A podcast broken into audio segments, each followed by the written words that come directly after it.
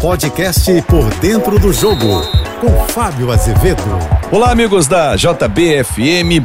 O título da Libertadores por si só já vale demais. Tem premiação, tem um carimbo internacional, é uma grife ser campeão da Libertadores e o Fluminense busca isso de forma incessante. Terá a segunda oportunidade no dia 4 de novembro no Maracanã. Só que além do título, da premiação em dinheiro superior a 50 milhões de reais, tem a vaga no Mundial de Clubes, só que esta final de Libertadores vai garantir ao campeão Fluminense ou Boca Juniors a participação em dois mundiais. Isso mesmo, no próximo e também em 2025.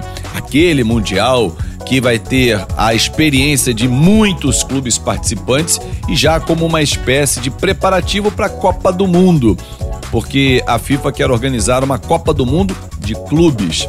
Então, Fluminense e Boca Juniors terão a oportunidade de participar de dois mundiais. Isso vai ser para poucos. Palmeiras e Flamengo, por exemplo, já garantiram a vaga, porque a Confederação Sul-Americana tem algumas vagas para ocupar. E já indicou Flamengo e Palmeiras, os últimos dois campeões, e agora esse campeão também vai para o de 2025 certeza que é mais um ingrediente para buscar esse título. Claro que do lado do Fluminense, o técnico Fernando Diniz, os jogadores já estão muito motivados, a torcida também, a venda de ingressos vai começar com aquela enorme procura. O jogo é no Maracanã, é em casa, não porque é o Fluminense o finalista, mas já estava decidido isso de forma antecipada, mas de qualquer forma, o Fluminense vai fazer uma força a mais agora para buscar essa conquista, porque afinal de contas, jogar dois mundiais de clubes com chance principalmente principalmente no primeiro. O segundo vai ficar mais difícil para os sul-americanos, é verdade, porque os europeus vêm em peso e vêm em maior quantidade, ou seja, com mais poder financeiro, com jogadores mais renomados, mas mesmo assim participar de dois mundiais é uma experiência que poucos clubes do Brasil podem dizer que já tiveram.